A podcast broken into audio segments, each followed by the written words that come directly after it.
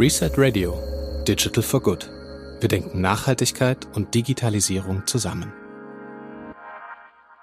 Um die Klimaneutralität in der Energiewirtschaft und in diesen großen Sektoren zu erreichen, müssen wir rasch effizienter werden. Wir müssen sehr stark die erneuerbaren Energien ausbauen. Und wir müssen das jetzt rasch umsetzen innerhalb der nächsten Jahre. Uns bleiben fünf bis zehn Jahre, um wirklich große Fortschritte zu erreichen. Danach wird es kritisch nach der Zeit. Hallo zu einer neuen Folge von Reset Radio. Wie eben schon in dem Interviewausschnitt zu hören war, geht es in dieser Episode um nichts Geringeres als die Energiewende und wie wir sie in Deutschland möglichst schnell umsetzen können, um Klimaneutralität zu erreichen. Wir befinden uns längst mitten in der Klimakrise, die mit Tempo immer weiter fortschreitet. Jedes Jahr neue Hitzerekorde, viel zu wenig Niederschlag, Dürren und schrumpfende Seen auf der einen Seite, Starkregen, Überschwemmungen und Stürme auf der anderen. Dabei müssen wir uns bewusst machen, dass die Auswirkungen der Klimakrise den globalen Süden wesentlich stärker treffen als uns hierzulande. Und das, obwohl die Industrieländer die Hauptverantwortung für den menschengemachten Klimawandel tragen. Deshalb ist es auch an uns, die Treibhausgasemissionen massiv zu senken, und zwar möglichst schnell.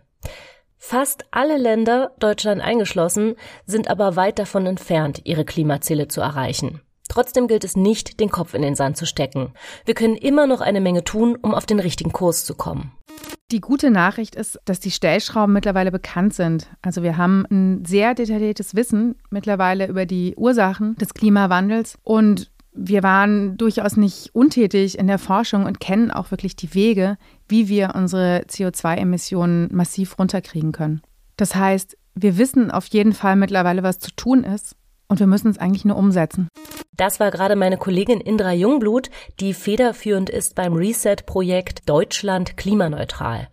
Dazu gehören insgesamt vier Themendossiers, die von der Deutschen Bundesstiftung Umwelt gefördert werden und sich damit beschäftigen, wie wir Klimaneutralität erreichen können. Alle Infos und Links findet ihr dazu auch in den Show Notes. Das erste der Dossiers befasst sich mit der Energiewende, denn einer der größten Hebel auf dem Weg zu Klimaneutralität in Deutschland ist es, bei der Energiewirtschaft und der Industrie anzusetzen. Aktuell verursacht dieser Sektor nämlich die meisten CO2-Emissionen. Die Erzeugung von Strom und Fernwärme in öffentlichen Kraftwerken und die Herstellung von Kohle- und Mineralölprodukten ist für mehr als ein Drittel der gesamten CO2-Emissionen in Deutschland verantwortlich. Wie also kann die nötige Transformation der Energiewirtschaft vorangetrieben werden? Der Ausbau erneuerbarer Energien muss beschleunigt werden, klar, und zwar deutlich. Aber was ist neben der fossilen Unabhängigkeit noch zu tun? Dazu noch einmal Indra. Energiewende bedeutet vor allem, dass die Energieversorgung zunehmend dezentral wird. Eine zunehmend dezentrale Energieversorgung heißt, dass wir einen sehr viel komplexeren Energiemarkt haben. Und genau hier an der Stelle brauchen wir eben Intelligenz. Und Intelligenz heißt auch immer Digitalisierung. Das heißt, wir brauchen sehr viel mehr Steuerungselemente, die all diese verschiedenen Einheiten in diesen gemeinsamen Energiemarkt integrieren. Also die Speicherlösung mit verschiedensten Produzenten und Produzentinnen und Verbrauchern und Verbraucherinnen koppeln und den Energiefluss optimal gestalten. Am Energiesystem der Zukunft beteiligen sich immer mehr Akteure und es gibt immer mehr kleinere und mittlere Anlagen für erneuerbare Energien. Eine sehr komplexe Angelegenheit, die intelligent gesteuert werden muss. Digitale Technologien schaffen also eine wichtige Voraussetzung für eine erfolgreiche Energiewende. Dabei dürfen wir allerdings nicht vergessen, dass unser Strombedarf in den kommenden Jahren vermutlich noch stark steigen wird. Wir rechnen damit, dass der Stromverbrauch sich in den nächsten 15 bis 20 Jahren verdreifachen wird, weil also ja auch noch der ganze Sektor der Mobilität äh, auf, auf Strom umgestellt werden soll und andere Sektoren. Wenn das so ist, dann müssen wir uns irgendeine Lösung einfallen lassen. Also gleichbleibender oder steigender Verbrauch und schwankende Erzeugung ist ein Problem. Das war gerade noch einmal Severin Beuker, der ganz am Anfang dieser Folge schon zu hören war. Severin ist Mitgründer des Border Step Instituts für Innovation und Nachhaltigkeit. Und im Interview mit Reset sagte er, dass es unterschiedliche Techniken gibt, um dieses Problem der schwankenden Erzeugung, das er angesprochen hat, anzugehen. Das eine sind die Speicher, das andere ist die Intelligenz. Entweder muss ich ganz, ganz viel Strom speichern, damit immer genügend Strom vorhanden ist für den Verbraucher, oder ich kann auch den Verbrauch in einem gewissen Umfang flexibilisieren. Also dass man sagt, die Verbraucher können halt nicht mehr so, so ganz linear wie immer einfach weiter verbrauchen, sondern wir verlangen von denen auch dann mehr zu verbrauchen, wenn mehr Strom vorhanden ist und weniger zu verbrauchen, wenn weniger Strom erzeugt wird. Das geht in vielen Fällen. Das geht zum Beispiel dann, wenn ich ein Elektroauto betanken möchte oder wenn ich in einem Haus Warmwasser erzeugen möchte. Und dann kann ich das ein Stück weit an die Zeiten koppeln, wo ich mehr Strom über Erneuerbare erzeugen kann. Das ist Digitalisierung, denn all das, was wir dazu brauchen, ist fein verteilte Intelligenz.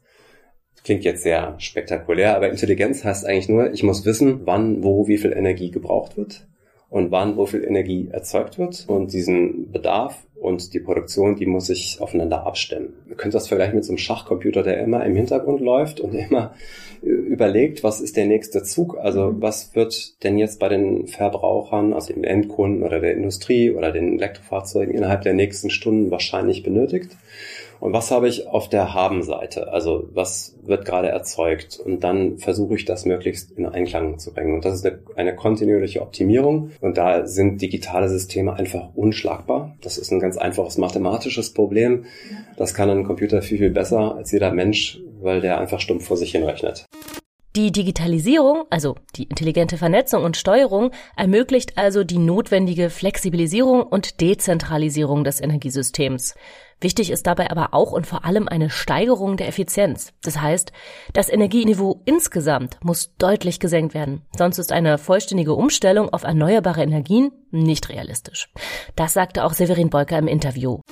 Die Effizienz ist für mich nach wie vor auch eine der ganz, ganz großen Baustellen, die bei der ganzen Energiewende zu wenig mitgedacht wird. Also wir denken immer, wir würden die Probleme lösen, indem wir alles erneuerbar machen. Aber auch für die erneuerbaren Energien sind die Flächen und die, die Möglichkeiten sehr begrenzt. Also wir kommen von einem viel zu hohen Energieniveau und im Energiesystem selber, also in der Energiewirtschaft, da gibt's auch noch, noch viel, viele Möglichkeiten, effizienter zu werden. Da geht es vor allem auch darum, einen effizienten Netzausbau zu betreiben. Und was ich zum Beispiel in der Energiewirtschaft immer erreichen möchte, ist, äh, meine Infrastruktur, also meine Leitungen, meine Transformatoren, meine Umspannwerke so zu bauen, dass sie der Leistung, die ich dort verarbeite, in dem Gebiet auch entsprechen. Das ist aber gar nicht so leicht, weil äh, eben mit dem steigenden Anteil erneuerbarer Energien haben wir zum Beispiel hier nördlich von Berlin ganz konkret das Problem. Es viele, viele Windparks im Nordwesten. Und dann gibt es Tage, da wird extrem viel Energie erzeugt und das Netz kann diese Energie gar nicht mehr transportieren, gar nicht mehr weiter verteilen. So, und da brauche ich auch wieder ein Stück weit Intelligenz im Netz. Also ich, ich muss diese, diese Zeitpunkte genau bestimmen können. Ich muss sie ein Stück weit auch vorausahnen können. Muss wissen, wie, wie groß die Belastung für das Netz wird, um zu entscheiden, ob ich die Windparks weiter produzieren lassen kann oder ob ich sie ausschalten muss, was wir de facto gerade auch machen an Tagen, wo es zu viel Wind gibt. Oder in Zukunft wäre das eben eine weitere Lösung, dann lieber vor Ort aus Windenergie, wenn das mal geht, grünen Wasserstoff erzeuge. Ja, dann speist das gar nicht erst ins Netz ein, sondern ich erzeuge vor Ort eine speicherbare Energie oder speichere das in großen Batterien oder Akkumulatoren.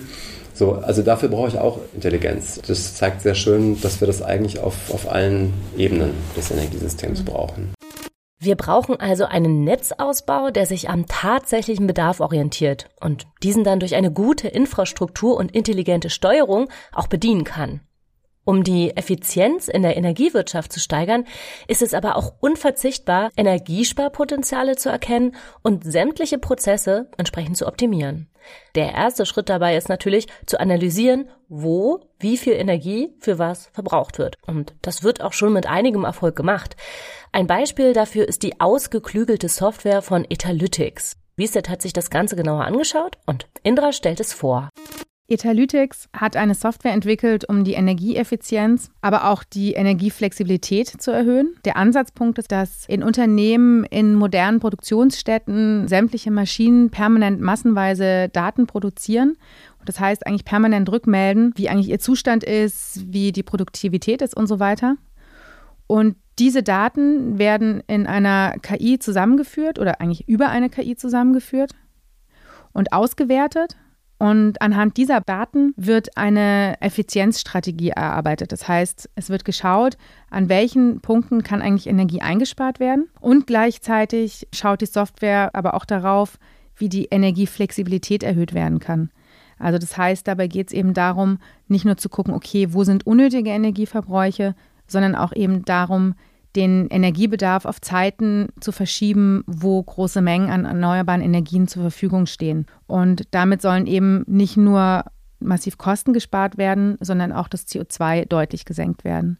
Das aktuelle Pilotprojekt, was Etalytics umgesetzt hat, war in einem Rechenzentrum und dabei konnten sie eben feststellen, dass sie mit der intelligenten Software 50 Prozent der Kühlungsenergie der Server einsparen konnten und die nächsten Schritte von Etalytics sind eigentlich auch, dass die Software nicht nur in Unternehmen und Produktionsanlagen, sondern idealerweise auch auf Energieversorger, Gebäudekomplexe und sogar ganze Städte, sogenannte Smart Cities, angewandt werden soll. Den Case zu Etalytics findet ihr ausführlicher auch auf reset.org. Den Link packe ich in die Shownotes. Es gibt noch weitere solcher Beispiele, die Hoffnung geben in Sachen Energiewende und die wir bei Reset unter die Lupe genommen haben. Eins davon ist das sogenannte Pfaff Reallabor in Kaiserslautern. Auf dem ehemaligen Betriebsgelände von Pfaff wird gerade erprobt, wie das klimaneutrale Quartier der Zukunft ganz konkret aussehen kann. Reset-Gründerin Uta Mühleis stellt das Pilotprojekt vor. Dort, wo Pfaff vor ca. 150 Jahren Nähmaschinen produziert hat, soll bis 2029 ein innovatives und klimaneutrales Quartier entstehen. Zum Wohnen, zum Arbeiten und mit Raum für ein Technologiehub. Die wesentlichen Bausteine dieses Quartiers sind energieeffiziente Gebäude, die Nutzung erneuerbarer Energien, der Einsatz von Batterie- und Wärmespeichern sowie intelligente Mobilitätslösungen. Was das Projekt allerdings wirklich besonders macht, ist das Zusammenspiel genau dieser verschiedenen Sektoren mit Hilfe intelligenter Netze und eines intelligenten Energiemanagementsystems. Die Wärmeversorgung ist mit ihren hohen Anteilen an CO2-Emissionen die zentrale Stellschraube. Nahwärme mit niedrigen Temperaturen eignet sich ganz besonders für eine effiziente Wärmeversorgung der Gebäude vor Ort. Im Pfaffquartier kommt daher die Wärme aus einer direkt auf dem Gelände liegenden Grundwassersanierungsanlage, einem nahegelegenen Abwasserhauptsammler sowie industrieller Abwärme aus einer benachbarten Gießerei. Was darüber hinaus nicht abgedeckt wird, wird effizient durch Wärmepumpen ergänzt. Der zweite Aspekt ist der Energiebedarf. Ein möglichst hoher Anteil des Energiebedarfs vor Ort soll durch erneuerbare Energien erzeugt werden, und zwar mit eigens konzipierten Gründächern mit Photovoltaik. Darüber hinaus werden Fassaden und auch der öffentliche Raum im Reallabor Pfaff zu Stromproduzenten, in dem gebäudeintegrierte Solarpanels großflächig verteilt werden. Der dritte Baustein ist die Mobilität, also eine klimaneutrale Fortbewegung. Es sollen kaum Parkplätze entstehen, dafür alternative Mobilitätsangebote durch digitale Tools noch leichter zugänglich gemacht werden. Der vierte und wohl zentralste Punkt ist die Vernetzung. Das, was das Pfaff-Quartier wirklich auszeichnet, ist, dass alle Sektoren miteinander verbunden sind. Durch die sogenannte Sektorkopplung kann Strom und Wärme zwischen den verschiedenen Produzenten und Konsumenten verteilt werden. Also zwischen Solaranlagen, Wärmepumpen, Stromspeichern, Elektroautos und Haushalten. Ob das Pfaff-Quartier mit diesen Ansätzen tatsächlich klimaneutral sein wird, wird sich erst in den nächsten Jahren herausstellen und beweisen so oder so ein Schritt in die richtige Richtung, denn die Erkenntnisse aus dem gesamten Projekt und vor allem auch die Dinge, die nicht funktioniert haben, werden gesammelt und dem Bundesministerium für Wirtschaft und Klimaschutz zurückgemeldet. Es gibt viele weitere spannende Projekte, die den Weg weisen und Ansätze erforschen, wie wir die Energiewende schaffen können. Aber tatsächlich sind es bisher nur kleine Projekte, die vereinzelt hier und da umgesetzt werden. Der große Wurf fehlt noch. Aber woran liegt das? Severin Beuker sagt, die nötige Technik ist schon soweit. Zwar wird sie sich immer noch weiter verbessern, aber das sei nicht der springende Punkt, weshalb es nur zögerlich vorangeht. Ich glaube, vieles würde sich dann beschleunigen, wenn es am Markt andere Anreize gäbe. Also wenn zum Beispiel mein Verhalten, mein flexibles Verhalten als Verbraucher entlohnt würde. Also ich bin bereit, mehr Energie zu verbrauchen, wenn sie günstig ist und vice versa. Wir brauchen auch noch mehr Arbeit im Bereich der Digitalisierung und der Intelligenz, die ist noch sehr stückhaft. Also wir haben immer so kleine Teilsektoren, die sich digitalisieren, aber noch keinen durchgängigen Austausch über das Energiesystem. Und wir brauchen wahrscheinlich insgesamt mehr Beratungs- und Dienstleistungen, die, die, die mehr in Energiesystemen denken. Wir denken momentan immer noch sehr sektorbezogen. Also Gebäude, Industrie, Mobilität. Wir müssen diese Probleme aber als Systeme denken. Und das lässt sich nochmal am Gebäude im Quartier immer sehr schön zeigen. Das ist ja nicht nur eine Wärme- und eine Stromversorgung, das ist auch eine Warmwasserversorgung, das ist Mobilität. Und wir müssen viel, viel integrierter wieder denken und müssen das als Energiesysteme begreifen. Sowohl bei der Digitalisierung und Flexibilisierung der Energienetze als auch auf Ebene der Haushalte bzw. Verbrauchsgemeinschaften stehen wir also noch am Anfang. Da ist noch viel zu tun. Und der große Elefant im Raum ist die Industrie, denn ein großer Teil des Energieverbrauchs geht allein auf diesen Sektor zurück. Vor allem die chemische Industrie, aber auch die Metall- und Mineralölindustrie tragen erheblich dazu bei. Grisha Bayer vom IASS in Potsdam, mit dem wir zum Thema Industrie 4.0 gesprochen haben, sieht zwei Paradigmen, wie die Emissionen in der Industrie heruntergefahren werden können. Das erste Paradigma ist die Effizienz, also die Frage, wie kann ich das, was ich machen muss, um mein Produkt herzustellen, mit so wenig wie möglich Energie und anderen Ressourcen ermöglichen. Und das zweite große Paradigma ist die Dekarbonisierung. Also wie kann ich diese Verfahren betreiben, mit der Energie, die unbedingt benötigt wird, aber wie kann die dann beispielsweise aus erneuerbaren Energiequellen stammen, so dass ich keine neuen Emissionen damit erzeuge. Das vollständige und sehr ausführliche Interview mit Grisha Bayer kann übrigens in unserer letzten Podcast-Folge nachgehört werden. In dem Interview hat Grisha erzählt, dass es eine Menge unterschiedlicher Ansätze gibt, um die Emissionen in der Industrie runter und die Effizienz raufzubringen. Und auch dabei kommt digitalen Technologien wieder eine Schlüsselrolle zu. Allerdings ist es so, dass Industrieverfahren aktuell eher aus Gründen der Prozessoptimierung und Gewinnmaximierung effizienter gestaltet werden, weniger aus Klimaschutzgründen. Grischer sagt deshalb, solange wir keine gesetzlichen Rahmenbedingungen schaffen, die nachhaltige Produktionsweisen vorschreiben, wird es schwierig mit der Klimaneutralität. Es sollte nicht allein den Unternehmen überlassen sein, diese Transformation in einer Geschwindigkeit, wie es ihnen angenehm ist, zu vollziehen, sondern es sollte durch klare Vorgaben äh, ein Pfad aufgezeigt werden, bis wann diese Unternehmen nachhaltig produzieren müssen.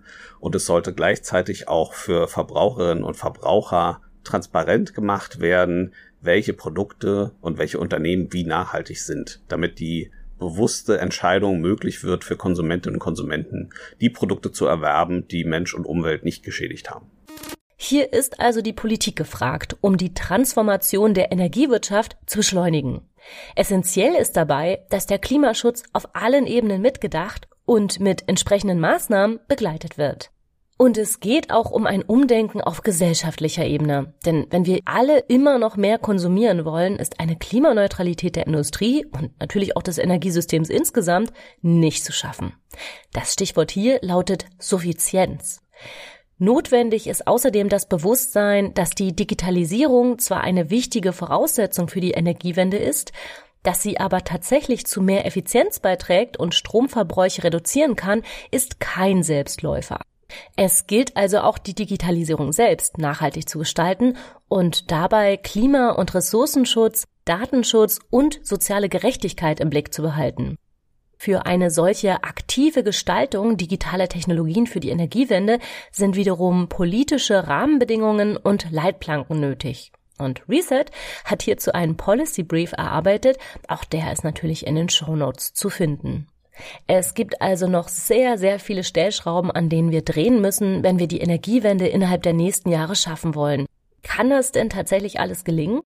Es muss gelingen und es kann auch gelingen, wenn man die Entwicklung nicht als eine lineare Entwicklung von ausschließlich mehr Wirtschaftswachstum und mehr Energieverbrauch versteht, sondern wenn man die Entwicklung auch auf das Einpendeln auf ein neues, vielleicht verträglicheres, nachhaltigeres Maß der Energienutzung und der, der Ressourcennutzung versteht, dann kann das gelingen. Ja.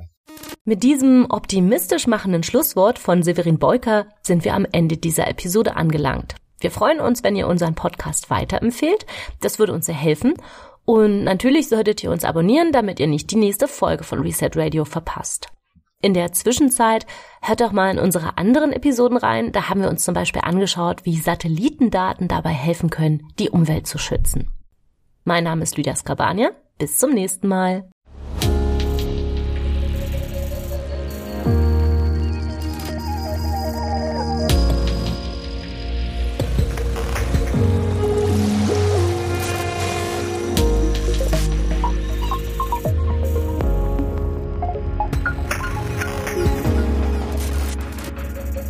Reset Radio, ein Podcast von reset.org. Diese Podcast-Folge wurde gefördert von der Deutschen Bundesstiftung Umwelt.